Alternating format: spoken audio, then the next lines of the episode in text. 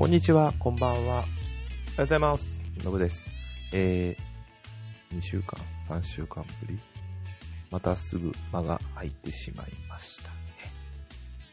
えーと、第78か。結構、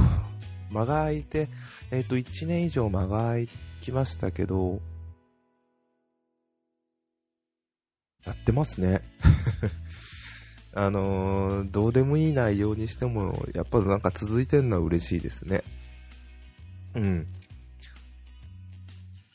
さあ、ででですね、えーと、早速、何を話すかっていうので、まあ、やっぱり一番でかいのは発表会、アップルの発表会だと思うんですが、その前に、えっと、自分のことですね。えっと、最近自分があったことになるんですが、自分であ、自分にあったこと、えー、出来事ですね。えー、自分にあった出来事なんですが、えっと、あ皆さんも多分同じだと思うんですが、携帯の電話料金ってお安くないと思うんですよ。というのが、まあ、人それぞれな部分もだいぶ今の世の中は増えてきたとは思うんですが、えっと、例えば、えー、日本で言うと三大キャリアがわかりやすいんですかね。ソフトバンク、えー、ドコモ、au、この3つに入っている方々は、月の料金は、まあ、5000円は多分超えてると思うんですよ。あの、本体代は抜いててですね。で、でも本体代の毎月の支払いを入れてしまうと、た24回払いで、なんでもいいんですよ。まあ、例えば iPhone でも。1万円はいく可能性がある方がいらっしゃると思うんですよね。えー、自分もそれでした。で、あのー、最近、まあ、その、イライラ、あ、イライラとか、その、まあ、嫌だったんですよ。で、10月、11月、まあ、今月、ちょうど契約更新の月だったんですよ。あ、自分 au だ、au なんですけど、で、あの、携帯の支払いも終わりましたし、このタイミングかなと思って、ちょっと、今で流行りですよね。格安 SIM の方にでも行ってみようかなと思いながら、えいろいろと調べてみました。まあ、友達とか知り合いにもそっちらの方に移行している方々は何人かいて、お話の方を聞いたり、ネットで調べたりとかしてたんですよ。で、先に結論だけ言いますと、え Y モバイルにしました。あ、でですね、あの、自分は携帯2台持ってるんですよね。あのー、まあ、話すとめんどくさいんですけど、えドコモのガラケーと au のスマホ、iPhone を持ってます。で、持ってましたですね、移行したんで。えー、なんで持ってたかっていうと、えー、最初ドコモだけだったんですが、ドコモで iPhone が出なかったんですよ。で、まあまだ au も出てなかったんですが、で、いい加減欲しいなと思ったので、iPhone4 が出たタイミングで、ドコモで出るってかなと思ってたんですが、出なかったんですよね。で、もういい加減待ってらんないっていうことで、あのー、その時まだモバイルナンバーポータビリティはなかったのかなあの、ソフトバンクを契約したんですよね。あったのかなで、じゃあドコモはなんで残したのかっていうと、当時メールアドレスですよね。ドコモ CO、ドコモ .co.jp ですか？あの、あれがやっぱり貴重すぎて、今でこそもう全然やってないんですけど、そのメールアドレス。まあもう今もうなくなっちゃいましたけど、それの影響でやめられなかったんですよね。で、まあメールであり放題プランっていうのがあったおかげで、月の運用自体は1000円ぐらいで済んだんでよかったんですが、あのー、結構やっぱり、それでも、毎月の支払いで、あのー、au じゃないや、その後ソフトバンクで、あ、まあ、わけあって、そう、au の方にまた、これはあの NBA の方じゃなくて、モバイルナンバーポータビリティの方で移行して、電話番号は同じのまま。メアードはあんまり人に教えてなかったので、そちらは問題なかったんで、え au の方に移動してました。で、au を、何年だっけな、結局5年か6年ぐらい使ってたんですかね。うん。使ってて、まあ、毎月1万円ぐらい20ギガ契約で最近やってたんで、言ってたんですよ。でももういい加減嫌になってきちゃって、そんな、実際使ってないんですよね。あの、無理やり使ってる部分もありました。10ギガぐらい、12がちょい、無理やり外で YouTube 見たりとか、まあ暇つぶしではいいんですが、見る必要ってどこまであるんだろうと思いながらも、別にそれ以外でも外でネットするので、で暇つぶしになることっていくらでもあるんで、YouTube みたいにあえてパケットを食うようなことをしなくたっていいはずだったんですよね。で、まあ、無駄に料金も高いでしたし、ちょっと検討してた時に、えー、まあ、Y モバイルにしたのは、あの、UQ でも良かったんですが、一番は、まあ、回線の良さ、速度が速いっていうのだったんですよね。えー、最初はあの、なんだっけな。それ以外の格安 SIM、えっ、と、UQ と Y モバイル以外のやつにしようかと思ってたんですけど、マイネオとかにしようかなと思ったんですが、料金比較したときに、とも、もう一個、まああったんですけど、あの大きく変わらないなと思って、今だと、まあ、1年限定ですけど、Y モバイルの、えー、1000円割引、一番最低料金で1980円っていうのがあったんで、それもいいかな、1年限定で、まあ1年後、もしくは2年後、2年契約を結んだとしても大きく変わるもんではないんだろうなというのがあったので、あ、あ、大きくごめんなさい。値段の料金形態がまた大きく変わる可能性が十分あるんだろうなと思って、その時に。だからまたその時また考えればいいかな。来年ドコモが料金を大きく下げるという話もありますし、まあ大きく変わるかわかんないですけど、あのー、そういうのもあるんで、あのー、一旦は直近の料金だけで判断しようかなと思いました。で、あのー、もう一つあったんですよね。えー、もう販売自体は終了してしまいました iPhone SE にしてみようかなと。えっと、あ、今持っている iPhone 7 Plus au で契約してるスマホですね。と、ガラケーが以前あったやつなんですけど、これは iPhone に関しては au のやつは SIM フリー端末にして、えー、新たにガラケーの方をスマホにしてみようかなと。で、どれだけどういう運用をするかわからないですが、結果として iPhone SE と今の、今ですね、iPhone SE と iPhone 7 Plus を2台持ちになってます。iPhone SE のコンパクトさにはすごい感動はしてますね。え料金に関しては、えっ、ー、とこれ料金というか、あの、プランですね。iPhone SE の方が一番下の最低料金のプラン S。で、iPhone 7の方が、iPhone 7 Plus の方が、えー、料金、プラン M の方で、9ギガと3ギガだったかな、それぞれになってますね。あ、パケットの量が。まあ、今のところ別に問題ないです。これで一旦ちょっと、まあ、年内ですが、まあ、2年契約なんでずっと使っていく予定なんですけど、使ってみてみようかなと思ってます。えー、iPhone7 に関しては、ちょっと機種変したいなと思いながらも、今の iPhone の値段の高さに、当分はできないなと思ってます。iPhone7 って、なくて iPhone SE の大きさっていいですね。画面の小ささは否めないですが、十分いいですね。はい。あ、もう8分経ってる。まだまだこの辺のことで話いっぱいしたいですが、一旦はじゃあここで一区切りですね。えー、次の話題です。次は、あのー、まさに先日ありました発表会ですね。ニューヨーク、ニューヨークだったよな、確か。うん。でありました、アップルスペシャルイベント。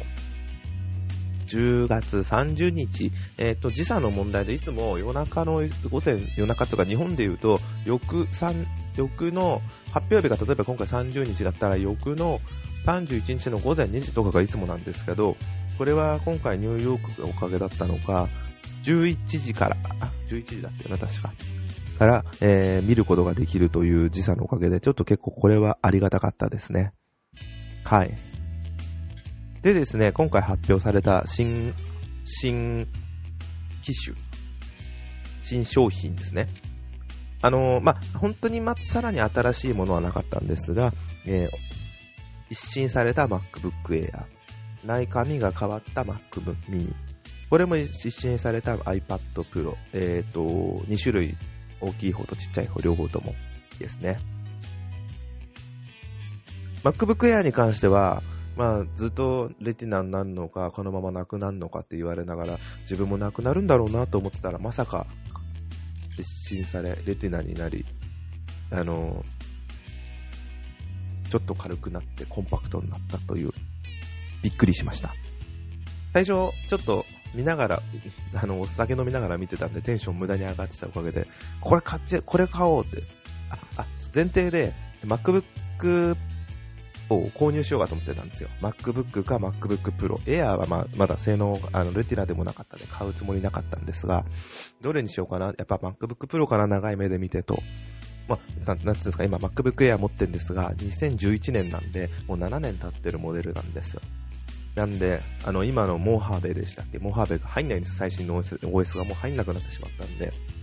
もういい加減新しいのを入れようかな、あ、買おうかなと考えてるときに、えー、今回発表会で MacBook Air が新しくなって、で、まあちょっとお酒飲んでるのでテンションも上がって、うおこれ買おうと思ってたんですけど、ちょっと時間経って、えっ、ー、と、1週間まだ経ってないんですけど、いろいろネットの情報とか見させていただきながら自分なりに見てると、すごい性能は良くはないんですよね。もちろん悪くはない。ただ、うーん、日本だと15万だっけ？約。すごいざっくりな金額ですが。で、これか。だったら MacBook の方がいいかな。ちっこい方ですね。画面はちっちゃいですけど。いい部分はいっぱいありますよね。指紋認証があったり。でも、MacBook Pro の方がいいかなとかいろいろ考えながら、まだまだ悩んでる今が一番楽しいです。年内、最低でも消費税上がる前には購入したいなと思ってます。あと Mac mini ですね。えー、ちょうど自分が今持ってる、ちょうどこの録音しているやつが、2014年の時に発表されたタイミングで買った Mac mini なんですけど、えー、4年ぶりに新しくなりましたね。あの、端子とかは増えてるんですけど、見た目は変わらず、中身の、えっ、ー、と、CPU やらが全部新しくなりました。端子も、後ろの端子も、えっ、ー、と、前、USB-C になるのか？ちゃんと見てなかったな。新しく変わりまして、なんか、ちょっと、ずっと情報は追っかけてるんですが、ものすごい性能が良くなってるみたいですね。あの、要はメモリが64ギガまで付けられるとか、えー、2テラの SSD がいけるとか、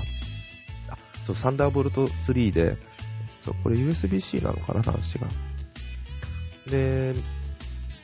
イーサネットが 10GB EPS までいけるとか、ものすごくなんか豊富な端子になって、こんなこともできる、あ、色変わってるように見えるんだよな。ちょっと黒くなってる気がするんだよな。うん。ま今の自分にはもう Mac mini が今って、今の段階で欲しいとは思わないんですが、どっちかというと今ノートの方が欲しいなっていうのがあるんで、決していいとは、あの、欲しいとは思わなかったんですが、ただ、ワクワクはしますよね。なんか新しいものっていうのは。自分も Mac mini 使ってて。あの、ちょっとハードディスクのせいで性能の遅さは感じるんですが、今回も SSD だけになって、あの、もっと良くなってんだろうな、とか、良くなってた当たり前なんですけど。だから、ワクワク。で、あと最後に iPad。来るだろうなと思ってましたが、ボタンが、えー、ボタン、えー、と、ホームボタンがなくなった iPad ですね。ホームボタンがなくなっただけじゃなくて、何ですかね、これ。なくなっただけならもちろんなんですけど、すごいデザイン、かっちょよくなりましたね。ほんと一枚板になって、あ、これとうとうここまで来たんだと思って、なんか動画性能は Xbox One S に近いとか、またまたと思いたいんですが、ただ、Xbox S って何年前でしたっけ？っていうのを考えると、なきにしもあらずなのかなっていう、今のタブレットでそこまでの性能が。めっちゃ薄いですし、薄いのに画像はよ、画像、えっ、ー、と、ディスプレイ性能もいいですし、なのに、一番下のモデル、まあ今今回、以前の iPad Pro が10.5インチだったのが今回、同じサイズで、ホームボタンなくなって、えー、ベゼルレスになったおかげで、11インチになった。0.5インチ大きくなって。で、799ドル。日本円だと、8万9800円。なんか、ドル換算、円換算、こんなもんかな。まあいいや。で、12.9インチ。これいつだ、以前どのぐらいだったんだかな。で、11万。ただ、安くはないかもしんないですが、これだったら、全然いいでしょっていう、ここまでの性能だったら、あの、キーボードつければ、あのー、もっと10万超えちゃうんですけど、純正の。ただちょっとす、えっ、ー、と、これで、ただあのー、iPad のキーボードというか iPad の性能の問題なんで、マウスっていうのがない分、例えば、タッチでやるのかな？ちょっと俺いじったことないんでわかんないですけど、自分は。Excel とか使いたい。オフィスですね。マウスがあった方がやりやすいだろうなカーソルですね。マウスっていうよりも、要は。で、どういう風になるんだろうと思いました。Apple Pencil も新しくなってますね。ちょっと使ったことないんでよくわかんないんですけど、USB-C になりました。そういえばこれも。ライトニングケーブルじゃない。うん。まあ、今週発売いつ発売これ。触ってみたいですね。でもこれ欲しい。そろそろ iPad も欲しいな11月の、あ、今週発売ですね。欲しいなと思っていながら、まずはでも MacBook ノートは新しくして、から考えようと思います。あ、ものすげえ高いわけじゃないんで、っていうのが決していい表現じゃないんですけど、比較対象で、車とかと考えれば、車のことで考える。例えば、MacBook Pro の、えー、まあ、タッチバー付きのやつで、一番下で19万とかなんか、まあ、20万ぐらいだとして、で、iPad で、まあ、8万、まあ、10万いかないぐらいとして両方合わせて30万ぐらい車はもちろんもう何百万だから違うんですけど、オプションでカーナビで確か30万ぐらいいくんだよな、日本車の。っていう、まあまあまあ、ケチな考え方として考え見ててもらえばいいと思います。いろいろな考え方があると。そんなんですかね。ちょっとまた、実際発売されたらいろんなレビューが出ると思うんで、勝手な、持っていない自分の勝手な意見を言わせていただきたいです。あ、あとバイモバイルのことも何かもうちょっと話したいこといっぱいあるんで、お話ししたいなと思ってます。ということで、あっという間に17分経ってしまいました。早いですね。まだまだ独り言を言いたいですが、キリがないんで、以上とさせていただきます。以上、ありがとうございました。失礼いたします。さようなら